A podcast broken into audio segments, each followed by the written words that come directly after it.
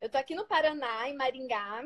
Tô aqui há aproximadamente 15 anos e desenvolvo o trabalho materno-infantil há 11 anos. Então, tudo iniciou né, com a amamentação, meu grande despertar foi com aleitamento materno. E de lá para cá, tudo foi se encaixando, a confiança no ser, a confiança no bebê. Depois do aleitamento materno, a alimentação complementar respeitosa. E como você também citou aqui no Instagram, eu conheci pessoas incríveis. A Carmen Cotrim é uma delas, minha parceira do Instituto Believe. E ele surgiu com esse princípio, né, da confiança, do respeito ao bebê, que eles são capazes para a gente construir desde o início crianças capazes que refletem lá na vida adulta, como a gente é e como a gente vai ser, né? É legal. É, essa, esse ponto de vista, ele é bem recente, né? Eu lembro que... Eu lembro, assim, do passado, criança, acho que quando eu era criança, a, a gente considerava a criança como meio com o mesmo grupo ali. Cachorro, criança, era a mesma coisa, né? Uhum. Quando, quando eu era pequeno, minha avó, quando a gente estava fazendo bagunça em casa, ela assim, ah, sai daqui, menina, aqui. Né? Não se dava ouvido à criança, não se dava tanta atenção, é, não se sabia também, né? As reper repercussões de um cuidado ou não cuidado nessa fase. Então, é, graças a Deus, esse conhecimento hoje é um conhecimento é, bem concreto, bem difundido, divulgado. É o que a gente vai falar aqui hoje, inclusive, que são os primeiros mil dias de vida. Eu queria que você falasse primeiro o que são né, os primeiros mil dias, por que os mil dias, por que é, é, esse número, e o que seriam os mil dias para poder o pessoal já que está aqui acompanhando a live saber do que a gente está falando. Ótimo. É, a gente vai falar de nutrição prioritariamente, né? Mas como você citou, a gente sabe que o bebê não é nutrido apenas de nutrientes, mas de amor, de carinho. E a gente chegou nesse cúmulo de achar que colinho, amor, cuidado estraga né? E a gente está criando pessoas inseguras. Então, os mil dias, ele vem exatamente a encorpar, né? Todo esse contexto, integrar isso de forma com que a gente faça que desde o início a gente construa a base do bebê, não só nutricional, mas também emocional, desenvolvimento psicomotor, é, autonomia, tudo a gente constrói desde o início é, ele envolve, o período ele é muito mágico. Quando eu me formei lá há 12 anos atrás, a gente não se falava em mil dias. E quando eu descobri o termo, eu falei que incrível, né? Ele ganhou forças muito recentemente. E ele compreende o período da gestação. Então, quando a gente faz a somatória dos 270 dias do período gestacional, mais os 365 dias do primeiro ano de vida do bebê, mais os 365 dias do segundo ano de vida do bebê. Essa somatória compreende os mil dias que valem uma vida, que a gente chama mil dias de ouro. Então, a gente está construindo a base do bebê. É como se fosse o alicerce da casa. Se a gente tem um alicerce forte, resistente, né, de boa qualidade, a gente tem uma casa forte por toda a vida. Se a gente tem um alicerce, uma base instável, frágil, fraca, a gente tem consequências e a gente precisa sempre estar tá fazendo reparo. Então, é exatamente sobre isso que a gente vai conversar, a importância desse início de vida para a saúde futura de todos nós, né? Legal, é, isso que você falou aí é. Eu lembrei aqui. É, você falou do, da atenção, do carinho. Antigamente, eu já ouvi muita gente falar isso: de ah, a criança está chorando no berço, bebezinho, sei lá, seis meses ou até menor, está chorando no berço, deixa chorar que chega uma hora que, que senão vicia no colo, que senão isso, senão aquilo, que, né? E a gente vê hoje em dia, eu estava vendo uma palestra, eu, eu gosto muito de ouvir um, as palestras e os cursos de. Você deve conhecer o pediatra José Martins Filho. Adoro, adoro, é, incrível. É, tem, até, tem, até, um videozinho que eu vou postar depois aqui da nossa live, que é um videozinho de três minutos, que ele fala para o Instituto Alana sobre um resuminho sobre a importância dos mil dias e tal, e ele fala como essa questão do afeto, do colo, né, do como isso é importante, como é ruim a criança ficar ali chorando, se estressando, né, o, o, impacto que isso causa no cérebro e tal, e é, é muito, é muito surpreendente e muito fascinante essa, essa, essas descobertas, né? É, uma frase do José Martins é: não basta amar uma criança, porque todos os pais amam. Ela precisa saber que é amada. Se a gente não demonstrar esse carinho, não basta só a gente amar, ela precisa sentir esse carinho, né? E é através disso, do afeto, do cuidado, do acolhimento, para ela se sentir segura, amada. Ele é um incrível mesmo. Ele estava falando em algumas pesquisas de que a nossa geração é a geração que fica menos tempo com a criança no colo. Ele fala muito da, sobre a terceirização da criança, né? Ele critica a questão de se colocar uma criança é, tão cedo, com três meses, quatro meses, numa creche, é. né? porque há, por vários motivos, né? Porque essa criança nessa fase é a fase dos mil dias, mas é uma fase ainda dos mil dias mais importante, que ela precisa da mãe para estar tá ali, né? Para estar tá ali full time. Ele critica também a questão do, da licença maternidade, né? Ele uhum. compara a outros países nórdicos, por exemplo, que a mãe tem um ano de licença e, e que o pai também a, assume esse papel, né? Eu, como é que você lidar com isso no consultório? Uhum. É, porque a gente tem que falar também de uma forma aqui que não, não ninguém se sinta culpado, né? ninguém se sinta, ah, pô, eles estão eles estão falando assim porque é fácil, tal, eu tenho que trabalhar, tal. Não é isso, gente. É importante que vocês entendam que o que está falando aqui é o, são os fatos, né? Que, que a uhum. ciência vem descobrindo e mas eu imagino a dificuldade de você que tra trabalha diretamente só com esse público. Como é que você faz esse meio de campo com a mãe que tem que trabalhar, que não consegue se dedicar, né? Que não consegue ficar full time com a criança sabendo de todas as importâncias né, para o desenvolvimento humano. Como é que você trabalha isso? Ótimo. Acho que o primeiro passo é desmistificar que carinho estraga, né? Que ela precisa deixar o bebê chorando, senão ele vai ficar mimado. É a gente mostrar esse outro lado e resgatar o carinho, o amor que os bebês precisam. E depois, é, encorajar o tempo de qualidade. Porque não é porque ela não poderá ficar com ele todos os dias, né? Que esse bebê não vai ficar acolhido, mas é importante que quem esteja com ele atenda às necessidades dele. E quando os pais estiverem com ele, seja da melhor maneira possível. Então, priorizar o tempo de qualidade, a atenção, o olho no olho, é, se está amamentando ou não, todo esse contato, por menor que seja, quando ele for possível, que ele seja da melhor maneira. É, isso aqui eu vejo muito, eu sinto isso e vivencio na prática, né, sendo, pai. É, eu acho que os pais hoje, nessa da nossa geração, têm tido uma participação, uma vontade, uma conscientização, uma participação maior. Eu dou maior força aqui para minha mulher é, em casa, quando ela viaja, eu fico, quando eu viajo, ela, ela fica. As crianças nunca ficam sozinhas. A gente tem o apoio de babá e tal, mas é, para quando é extremamente necessário. Na maioria das vezes, a babá fica ali. Posso fazer? Né? A gente faz questão de dar banho, faz questão de trocar fralda, coloca uma para dormir, Ivete coloca outra para dormir, né? E além de ser gostoso, né? Porque eu adoro essa fase, essa fase de um ano até quatro anos de idade, eu acho que é uma fase muito mágica de apego, de dengo, papai abraçando, depois vai ficando maiorzinho, vai se afastando. Então é uma fase que eu, que eu curti com, com o Marcelo, mas ficou assim um gostinho de, pô, poderia ter curtido mais. E agora eu tenho mais maturidade, né, mais consciência e eu acabo é, até atrapalha às vezes o trabalho, o dia a dia, mas eu acabo me doando um pouco mais. E, e vejo o quão é importante e o quão isso reflete no desenvolvimento delas. Minhas filhas, desenvolvimento motor, de pegar, de falar, de, de falar também, de andar, de aprender. Eu tenho uma filha minha que já conta até 14 vezes, já sabe a letra já e já desenha, já pega no lápis. Então, assim, a gente fica achando, porra, será que minha filha. Porque ela, ela é diferente, né? Porque eu convivo com outras crianças, é diferente, tá? A menina fala tudo e interage, e tem uma que já toca a bateria, eu já boto aqui na bateria. E aí, quando eu vou estudando isso, né? Eu, eu, a gente vai lendo, a gente vai vendo que é estímulo. É, é. qualidade de estímulo Amor, atenção, carinho, olho no olho, mãe, pai ali, bru, bru, bru, blá, blá, blá, falando.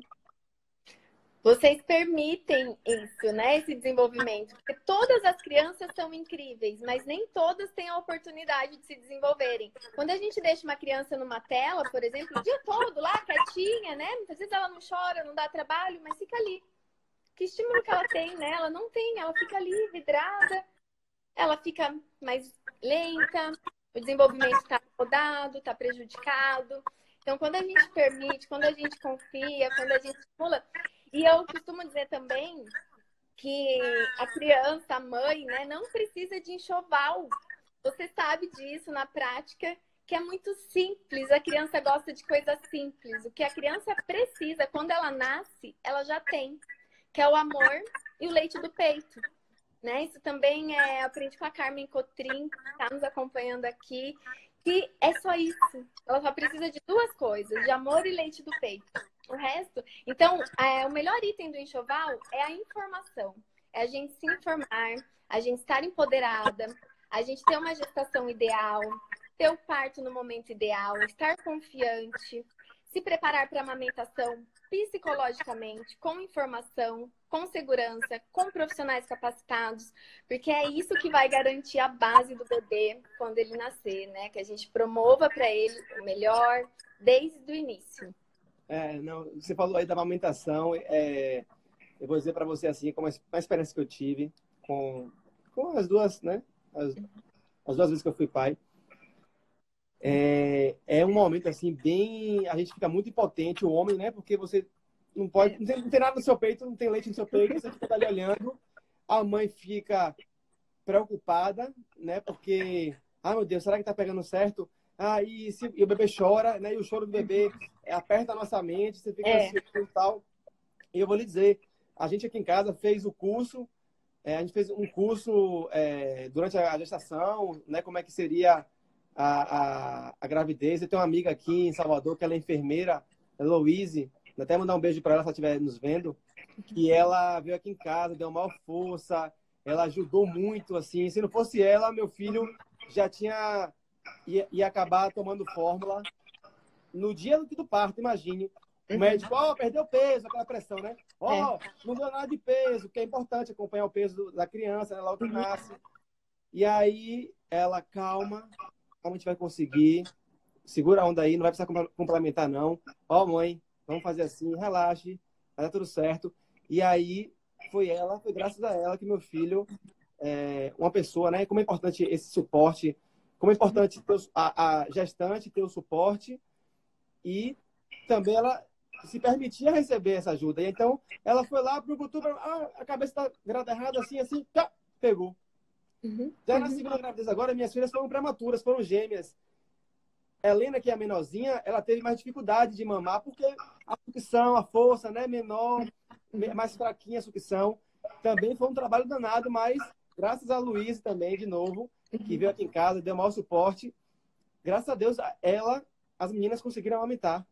Então foi assim.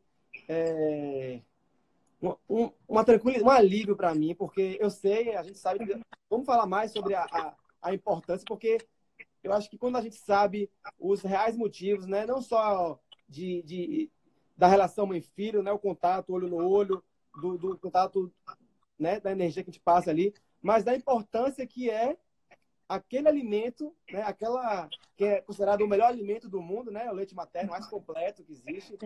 Como é importante para a criança essa esse momento e essa e esse alimento, né, o valor nutricional disso. Fala um pouquinho sobre isso também, Kátia. Ótimo. É, a gente costuma ah, dizer que o leite que o leite materno ele é a primeira vacina do bebê. Porque o colostro, ele é riquíssimo em anticorpos. Então, quando o bebê nasce, ele precisa imediatamente de proteção. Ele estava no ambiente né, protegido, no útero da mãe, ele nasce e aquele colostro é riquíssimo em anticorpos. Então, é sensacional quando a gente consegue a amamentação exclusiva na primeira hora de vida do bebê, é, exclusiva até seis meses, continuada até dois anos ou mais. E o leite materno, ele é o único alimento que tem anticorpos. Essa é a grande diferença. Os outros alimentos, o leite em pó, o leite é, da lata, né, a fórmula, ela é um leite desidratado e modificado. Então a indústria tenta se assemelhar para que ele fique parecido ao leite materno. Porque o que o bebê precisa é exatamente a demanda que o leite materno é, proporciona para ele. Então, quando a indústria faz as pesquisas, estuda e gasta milhões tentando se assemelhar ao leite materno, que muitos acreditam que é fraco. Então, o sonho da indústria é colocar naquela latinha o leite materno, que muitas pessoas, inclusive profissionais, acreditam que é fraco. Então, ele não é fraco, nunca foi, nunca vai ser. Ele é espécie específico para cada bebê. Então, cada mãe produz um leite diferente, porque cada bebê tem uma necessidade diferente. Então, independente da mãe, do tamanho da mama, se a mãe é magra, se a mãe não se alimenta, o leite sempre vai ser garantido.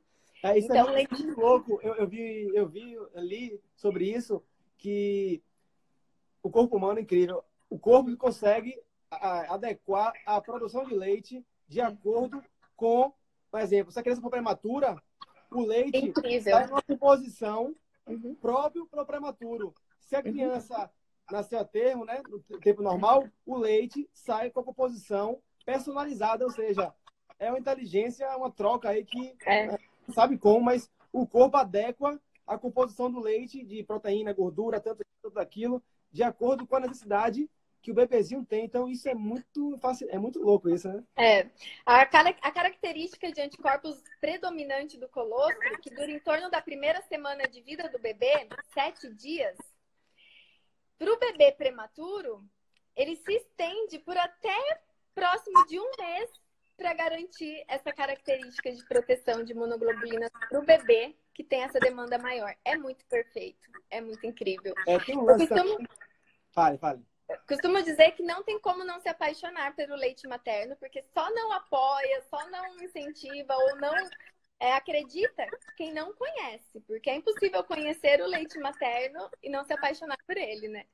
É, é, é, infelizmente, existem muitos interesses por trás de, disso, né? Porque é, o custo financeiro para as empresas, para uma mãe ficar muito tempo afastada do trabalho, né? É, eu, eu, eu fico triste porque eu sinto que tem muita gente que eu já ouvi, inclusive, de alguns colegas ou de médicos, que falam assim: ah, negócio de amamentar, isso é coisa de, de é uma coisa de mulher do tempo antigo. Você é uma mulher moderna. Quem amamentar, dá a fórmula lá e vai trabalhar e vai viver sua vida e tal. Meu Deus do céu. É, é, uma... é triste, né? É uma inversão de valores, né? Que a gente vê em vários parâmetros hoje em dia, né? Não, é, é um absurdo porque. E ainda tem muitas mães que acreditam, por exemplo, nesse tipo de discurso e no discurso de que assim, ah, é, eu não amamentei porque eu não tive leite, meu leite secou realmente, se a mãe estiver muito estressada, se a mãe estiver passando por um problema né, absurdo durante a gravidez, a gente sabe que o estresse uhum. emocional, o estresse físico, de passar fome, de não dormir, de, enfim, de não se alimentar bem, pode ser que até isso interfira na, na, na descida do leite, mas isso é, sei lá, 5% ou menos até, né? E, e é isso, é dar, é dar para essa mãe segurança, tranquilidade para que ela consigam fazer algo que é natural e que é. E não existe, e nem vai existir, eu acho, uma forma da gente é, contrapor isso. É. Uma forma de encorajar as mães, né, até quem está nos acompanhando, é que mesmo mães adotivas podem amamentar. Não é o fato de gestar a criança que garante a produção de leite, mas sim o desejo, a tranquilidade, né? Quando a gente tem hipófise ali, ocitocina, prolactina ativa, porque é uma cascata hormonal. Então, se a gente garante a pega adequada do bebê e a sucção ideal e a livre demanda, que seja constante esse estímulo, a gente mantém constante a ativação hormonal. Então, a mãe, claro que ela tem que desejar muito, a gente faz uma relactação, coloca uma sondinha para gotejar, o bebê começa a sugar, a mãe começa a desejar aquele momento e a gente ativa os hormônios da amamentação e essa mãe começa a produzir leite. Então imaginem essa mãe que está no pós-parto, que está com os hormônios ativos, que está na pele a pele, no contato com o seu filho.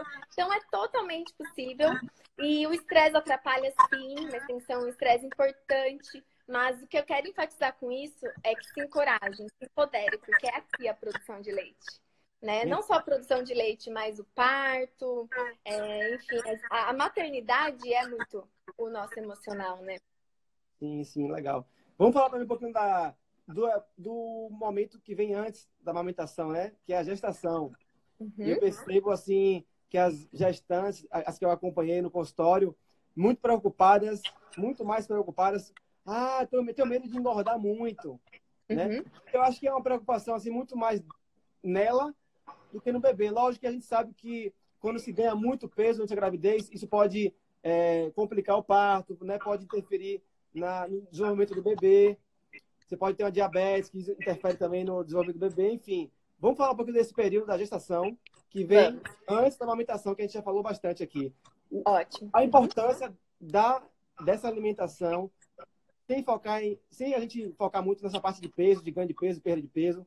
Vamos falar sobre isso, que eu acho que isso aí é, é algo muito importante. Deve ter muita gestante aí agora acompanhando a gente aqui. Uhum, ótimo. O período gestacional é o início, né? A gente sabe da influência epigenética, da gente estar bem antes do parto, da gestação, mas durante o parto a gente está ali garantindo toda a formação do bebê.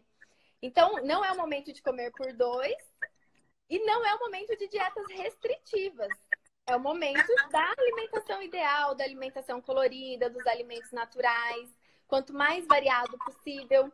A gente sabe que a gente está garantindo não só a formação do bebê, mas também hábitos do, do bebê já estão sendo formados, como, por exemplo, o paladar.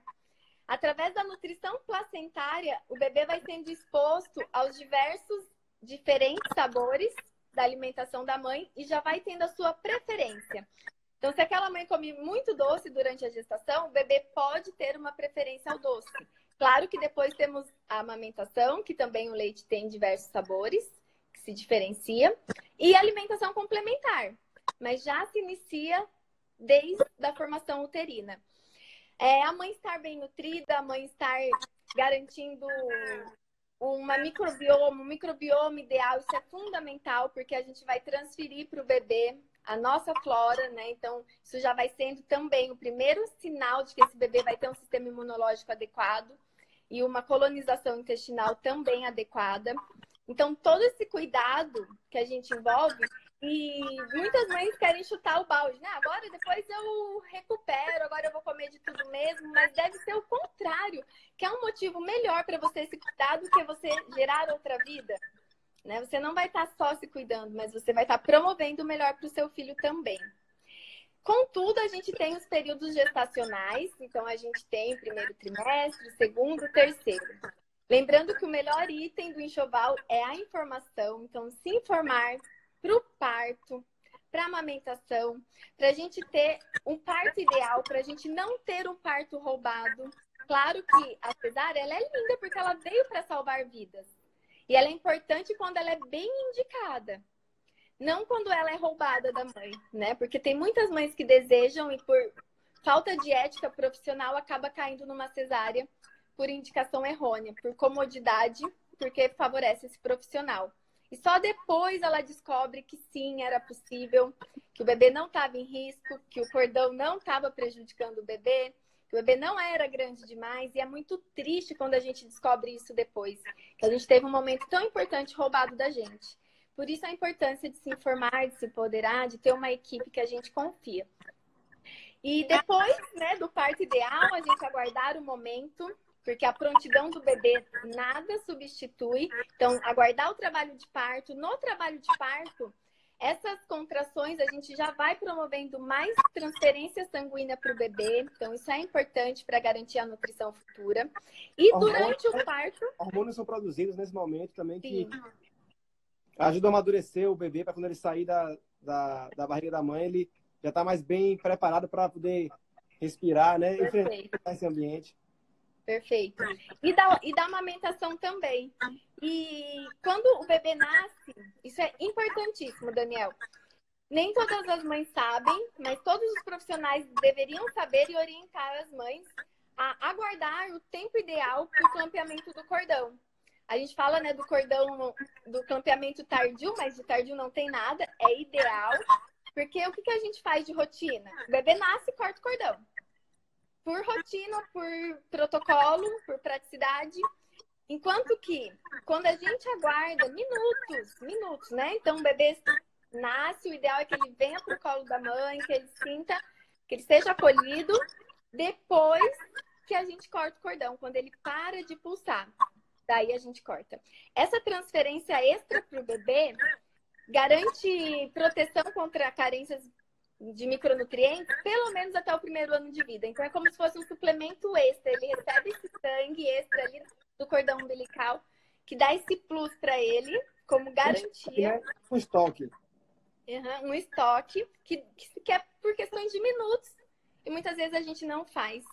Ou por falta de conhecimento, ou realmente por negligência mesmo. Né? Então é importante ter esses cuidados. Legal. E aí, quando o bebê nasce, garantir a primeira hora de ouro do bebê. Né? Colocar esse bebê para mamar, não levar ele longe da mãe, ficar com a mãe. Berçário, hoje em dia, a gente já está caindo por terra. Procurem a maternidade ideal, que garantam esses cuidados assistenciais primários para a mãe e para o bebê. Então, um hospital amigo da criança que segue os 10 passos amigo da criança, né? Que a gente fala para o sucesso da amamentação também, é proibido o berçário, não existe. Se ele tiver berçário, ele não ganha plaquinha, porque o lugar do bebê é junto com a família, né? Com a mãe, com o pai, com quem tá ali, para que ele se sinta acolhido.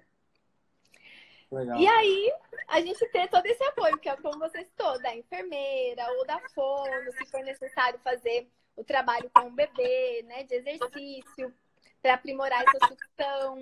A gente tem inúmeras alternativas, inúmeras alternativas, todas para serem esgotadas antes de pensar no suplemento. Que não faz assim menor sentido complementar o melhor alimento do mundo. Tudo que a gente der é inferior que o leite materno. Então, não faz sentido, ninguém me convence, né, de dar um.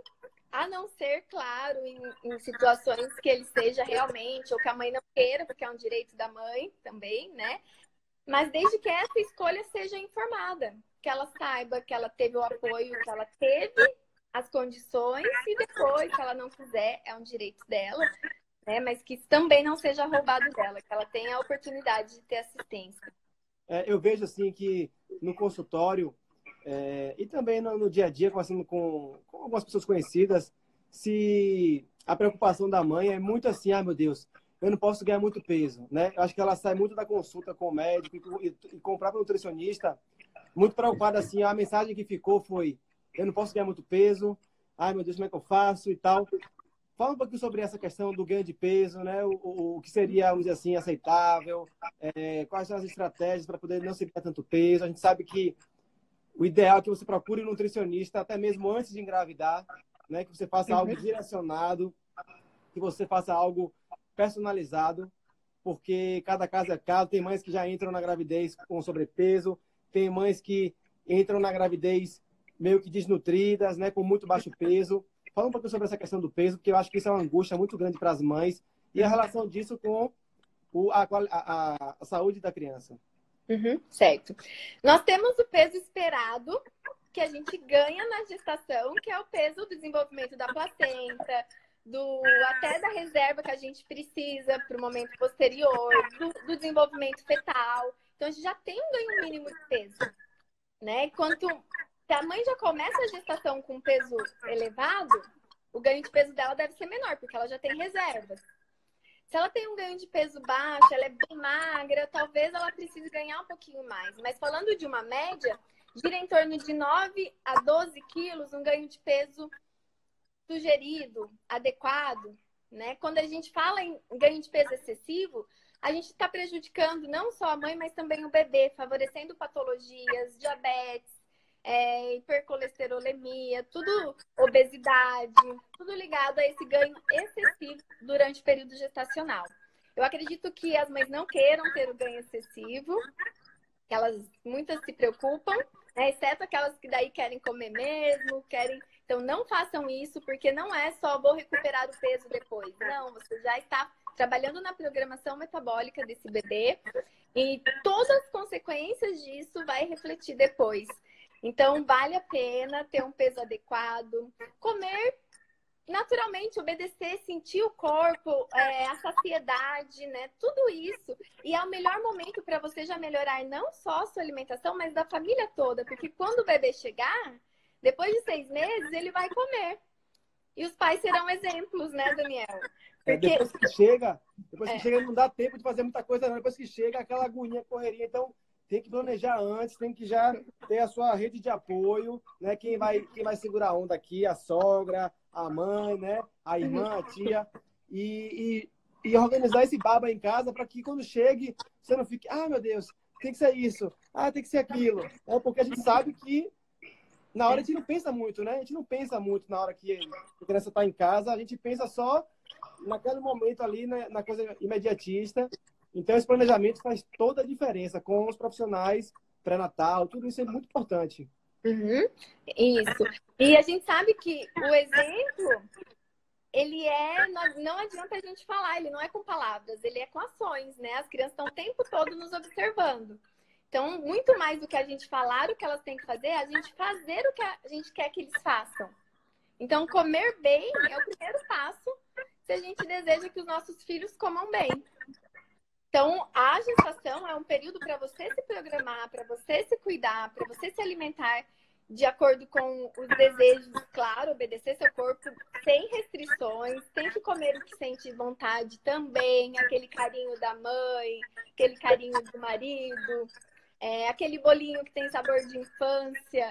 Tudo isso é possível, mas desde que a base alimentar seja ideal. Que a gente não consuma, né? Ou o quanto menos produtos industrializados, artificiais, do saquinho, né? Do pacotinho, que nem cor tem, ou que é um cheiro que não existe, um gosto que não existe. Então, isso sim, a gente deve evitar, não só nas para todos, né? É, eu acho que assim um, um, uma mensagem importante para as mães que eu percebo é assim: na gravidez a mãe ela é a menina dos olhos, todo mundo está olhando, oh que linda, passa a mão na barriga, escreve e faz, acontece. Só que quando nasce uma criança, nasce uma mãe também, né? Então, nasce a criança, aí todo mundo, aí os olhares e a atenção todo vai para a criança.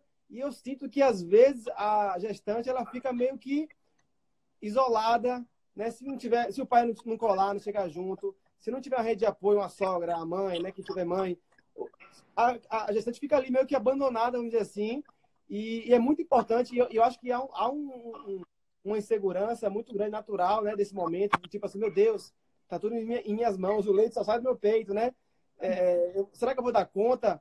E o que eu sinto aqui, que eu senti aqui em casa é que assim vem, vem uma coisa assim que da intuição e que, pô, minha mulher mesmo foi uma, foi e é uma mãe da zorra, assim, ela ficava, será que eu vou conseguir dar, dar conta disso? Será que eu vou conseguir botar pra dormir? Será que eu vou conseguir isso?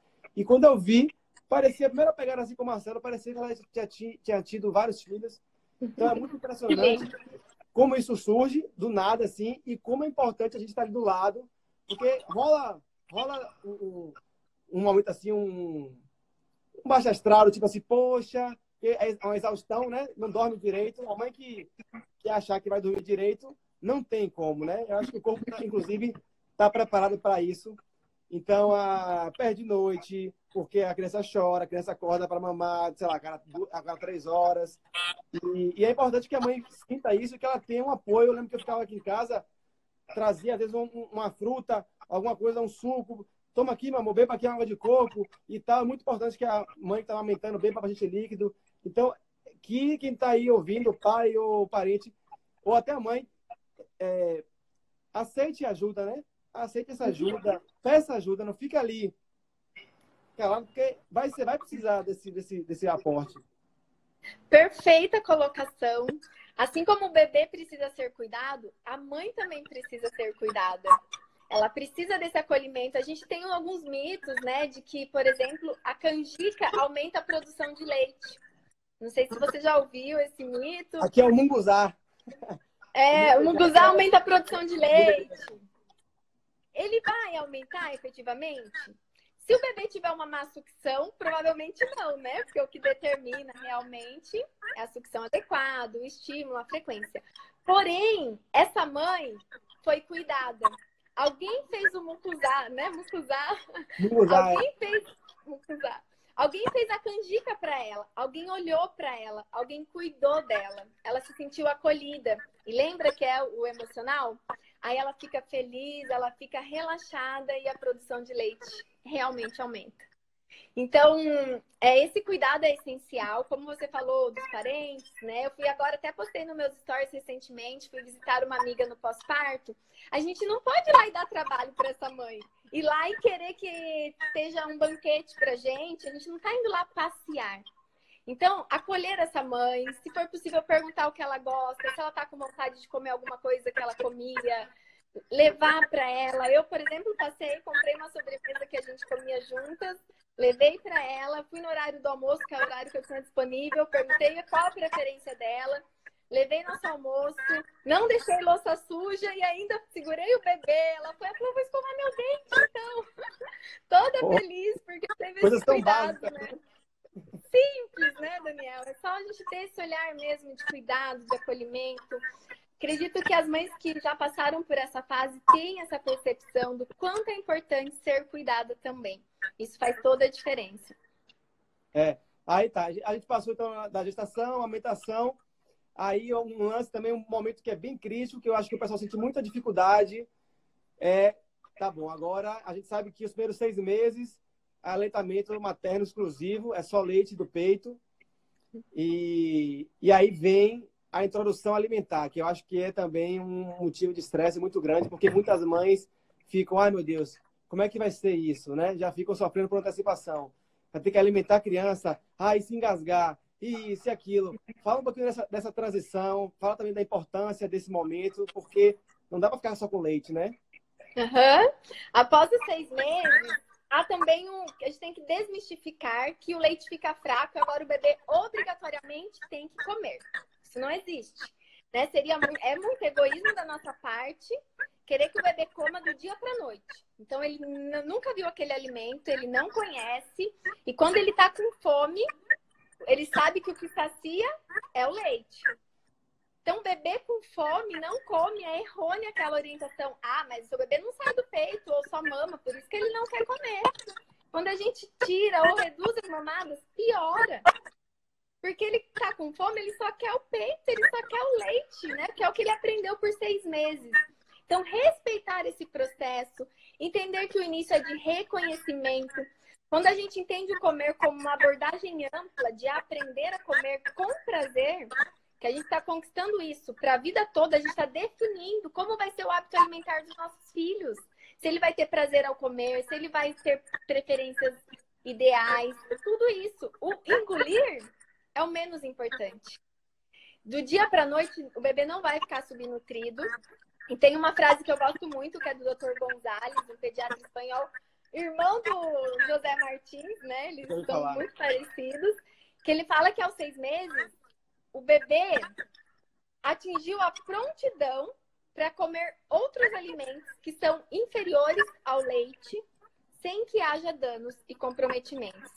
Apenas isso. Agora ele pode comer as porcarias, porque tudo que ele for comer agora, mesmo ideal, é inferior que o leite. Então, antes disso, ele não estava preparado para comer nenhum alimento, porque além de nutrir, o leite materno protege e garante essa maturidade dos órgãos, né? Então, ele está se preparando para receber outros alimentos que são inferiores.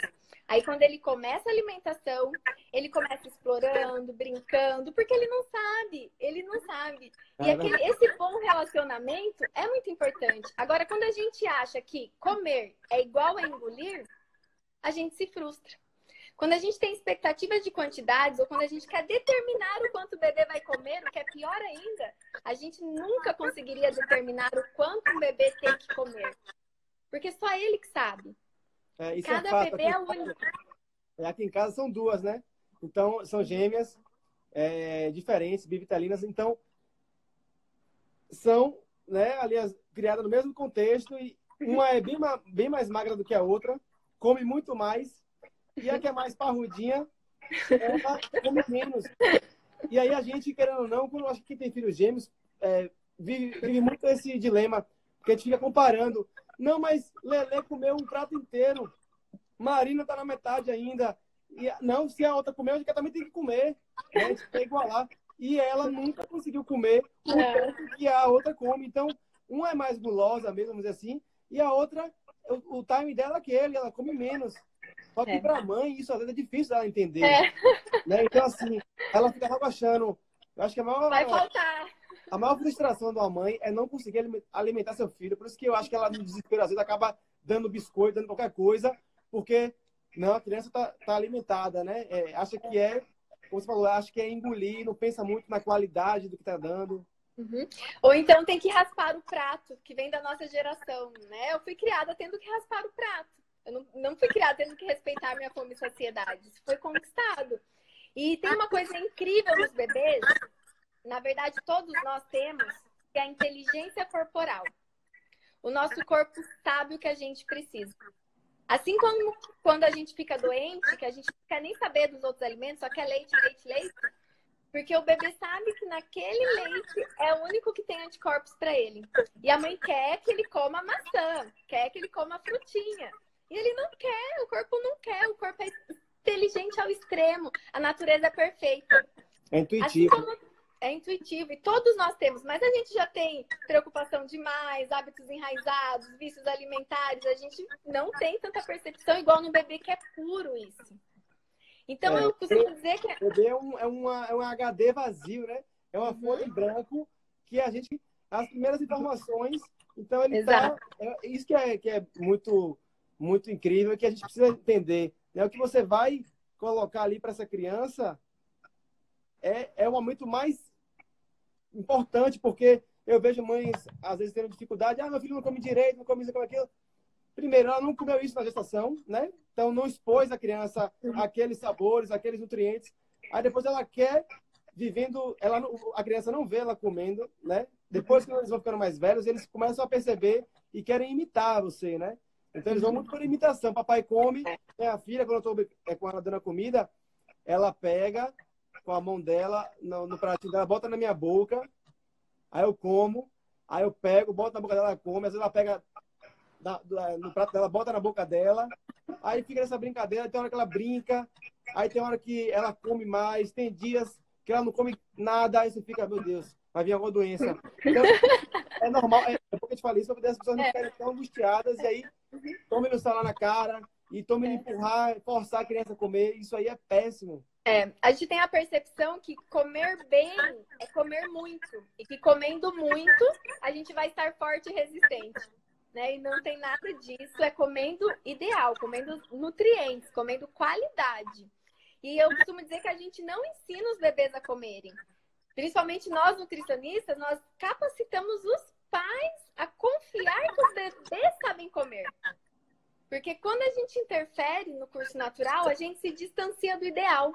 Quando a gente está confiante, a gente para simplesmente para ser o apoio que o bebê precisa, mas deixa ele conduzir, a gente sempre vai para o melhor caminho. A gente tem que ter a responsabilidade de ofertar os alimentos adequados e confiar que os bebês vão fazer as melhores escolhas. Porque ele vai ter a fase proteica, ele vai ter a fase energética, o corpo é perfeito e ele faz a escolha da melhor maneira possível, que jamais a gente conseguiria fazer melhor que ele. Então, que a gente faça as escolhas ideais, né? Que proporcione e confie no bebê na hora que ele for comer. É, o, que eu, o, que eu, faço aqui, o meu esforço maior é em, por exemplo, eu tento garantir que a maior parte da alimentação aqui em casa, isso foi até um grande estímulo para que eu insista nisso, que faça um esforço para poder garantir é a alimentação orgânica. Uhum. Então, eu já conheci, já fui atrás de vários fornecedores. Então, parcialmente aqui minha casa, né, a maior parte da, da, das legumes, verduras, poucas frutas, mas a maior parte da, dos legumes, da comida das crianças, raízes e tal, são orgânicas. Então, isso aí já é um grande passo para quem puder, né, quem tiver acesso e puder dar, dar isso. Acho que isso faz uma diferença muito grande. Depois, na hora de montar o prato, né? É aquela, é aquela aquele lance de você botar uma quantidade que seja adequada, mas sem ficar nesse grilo de vai comer tudo. Não. Eu, eu boto sempre um, um, pouco, um pouco a mais para sobrar, porque se a criança tá ali comendo amarradona e você de repente acabou, ah, não tem mais o que fazer, não tem mais na, na, na panela, então acho que a gente tem que sempre ter uma reservinha. E, e é isso, variedade, cores. Então, minhas filhas amam é, cenoura, brócolis, tomatinho cereja, é, a empinha, que é mandioca, milho. milho se eu tiver com milho na mão, o milho é espiga. Minha filha pode ter acabado de almoçar. Ela, mil, mil, mil, mil, mil. Sua galinha. E aí eu dou um milhozinho, corto lá, como o pessoal do BLW ensina. E, e, é, e é incrível, sabe? Uhum. Como elas Sim. aceitam e é. como, como elas interagem com o alimento. E aí fala cenourinha, coelhinho, né? Associa e vem a brincadeira. É, quando a gente aguarda o momento ideal, né, que o bebê vai começar a comer, então se ele apresenta prontidão, se ele já senta sem apoio, se ele agarra os objetos, leva para a boca, ele está pronto para explorar os alimentos. E importante enfatizar que suquinhos hum, são contraindicados para bebês, de acordo com as recomendações oficiais. Então a gente não deve mais aceitar as orientações defasadas, suco mata, né? Não, suco não vai matar. A pergunta deve ser o contrário. Para que, que eu vou dar suco? E não por que, que eu não posso dar, mas para que, que eu vou dar suco? Se eu posso dar a fruta preservada, se eu posso ofertar a água, o leite, os alimentos íntegros, né? Que são muito mais nutritivos e promovem muito mais estímulo para o desenvolvimento do bebê. Eu separei aqui para nós um videozinho, porque é muito comum as mães falarem, mas eu não posso dar suquinho, como que o meu bebê vai comer a laranja? E é muito simples. Dá a laranja. Aqui a Domitila aos seis meses.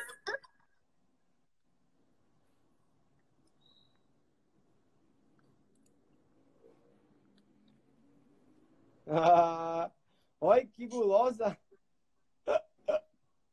É assim mesmo, aqui em casa é assim mesmo, essa mesma pegada aí. Parece que vai, quer, quer botar tudo na boca, né? Parece que quer enfiar toda a laranja na boca. É. Que linda! Então, eles são capazes, né? O bebê não precisa de suquinho.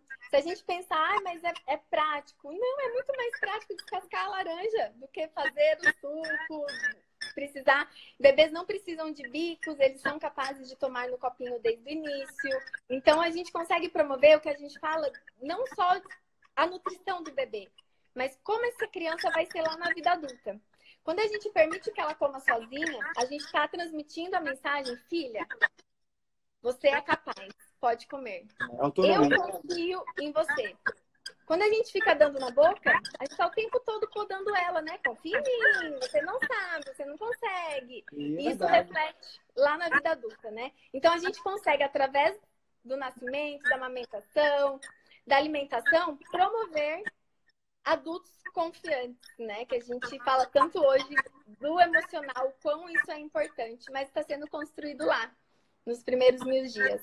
Muito legal, Kátia. Esse, essa quebra de paradigma, isso aí é uma coisa, é, eu acho bem recente. Eu vejo poucas pessoas discutindo sobre isso. E o como é importante, como isso é transformador, como isso é empoderador, né? Muita mãe que eu acho que tem esse, fica brigando com esse instinto, com esse, com esse, esse feeling, e fica ali, não, mas o médico, o, o pediatra, o nutricionista, né, quem for, me diz que é assim, ou a minha mãe, coração. A minha mãe me diz que é assim, pô, o conhecimento evoluiu tanto da época da minha mãe para mim que o que, eu, o que eu ouço dela são os conselhos de vida, de a, ter afeto, abraço, fique junto tal. Mas essa parte técnica, né? É muito importante que a gente pesquise, que a gente se informe mais e que a gente é, confie, né? Acho que confiança é a base de tudo uhum. na relação do filho com, com a mãe, com o pai. E é importante também que o pai, eu acredito que tem alguns pais aqui assistindo, que o pai participe. Eu acho que essa parte da, da alimentação complementar é a uhum. parte que a gente é mais atuante, que a gente consegue mais participar e que é muito gostosa porque a gente interage, cria um vínculo também, né? Cria um vínculo. Minha, eu acho que eu queria até demais, porque eu vou lhe falar, eu chego aqui em casa, minha filha fica papai, papai, papai, papai, e pega, eu vou no banheiro, ela fica na porta, papai, papai, batendo na porta eu tenho que sair de casa escondido às vezes. Eu, eu saio pela outra porta, porque se eu entrar, não tem ninguém que pegue no colo, a não ser a mãe, lógico. Ela, papai, papai, por quê? Porque eu boto pra dormir todo dia. Quando né, um, fico revezando, né? Uma um dia, outra outra. E na hora de almoçar, eu boto ela. Às vezes ela almoça mais cedo. Porque elas têm uma coisa importante gente falar, a rotina, né? Uhum. A rotina de minha filha, eu, eu, eu brigo com a pessoa, mas não tira o horário dela de Lógico, tem flexibilidade, mas a rotina de acordar de manhã, dos lanches, do almoço, hora de dormir, né? É, tá de noite, vamos baixar as luzes, vamos diminuir os estímulos, vamos baixar a bola. Isso aí é muito importante. Então, é. acaba que almoço às vezes depois dela, e ela fica ali comigo, interagindo, pega minha comida. É, é incrível essa participação e que os pais possam curtir essas fases, né? Curtir, se entregar, apreciar o bebê comendo, ir as expectativas de quantidades para conquistar a confiança. Porque com expectativas, a gente tem frustração. E essa fase não deve ser de frustração, deve ser de interação, de confiança, de amor, de aprendizado, de desenvolvimento. Então, tudo isso a gente está promovendo e é possível, né, Daniel? É muito possível. É, graças a Deus. Graças a Deus que, que a gente tem esse conhecimento hoje. E queria lhe agradecer, o tempo vai acabar na nossa live, infelizmente. Queria lhe agradecer por ter aceitado o meu convite. É, quem não seguia, não seguia ainda a Kátia, siga lá o Baby Nutri, o, o Instituto Believe também. Qual é o Instagram de vocês? É, Instituto Believe, arroba Instituto Believe. Tem lá no perfil. Um beijo para toda a equipe do Instituto Believe, que também está aqui nos acompanhando. E eu que agradeço, Daniel, a confiança novamente, o carinho. E parabéns pela família, pelo paizão que você é, pela mãezona que a Ivete é e pelos filhos incríveis que vocês estão aí contribuindo para o mundo, né? E para tantos agora, com tanta informação boa. Parabéns é, então, e obrigada. Eu que agradeço. Fiquem ligados nas próximas lives. Eu estou sempre divulgando aqui no, no, no perfil. É, vai ter uma live muito legal que eu vou fazer é, sobre depressão com o padre, com o padre Fábio de Mello. Ele já aceitou a live. Vai ter uma, uma live também de, com o materno infantil com, com Andréa. Andréa uhum. Flix, que chama, né? Sim. Ela, a gente vai falar sobre outro, outra parte né, de, de materno infantil. E vão ter outras aí, muito mais, falando sobre também transtornos alimentares, a gente vai falar sobre câncer. Então a ideia é a gente criar essa, criar essa regularidade de conteúdo. E é isso, estou muito feliz com esse resultado, muita gente me agradecendo, muita gente mandando mensagem é, aqui no, no, no, Instagram e amarradão na live. Então, até a próxima, sugerindo outros temas. Então é isso. Queria uhum. agradecer a presença, a presença de todos aqui, né? Muita gente que fica até o final. E a live vai estar disponível agora. É, assim que terminar aqui, eu vou colocar para poder ficar disponível 24 horas. E em breve, no futuro, eu vou colocar no, no YouTube. Vou te avisar também. Kátia, vou te mandar. Assim que a André me mandar. Tá. Vou te mandar. Um e beijo, aí... André, do Instituto Believe, que sempre está é. aqui.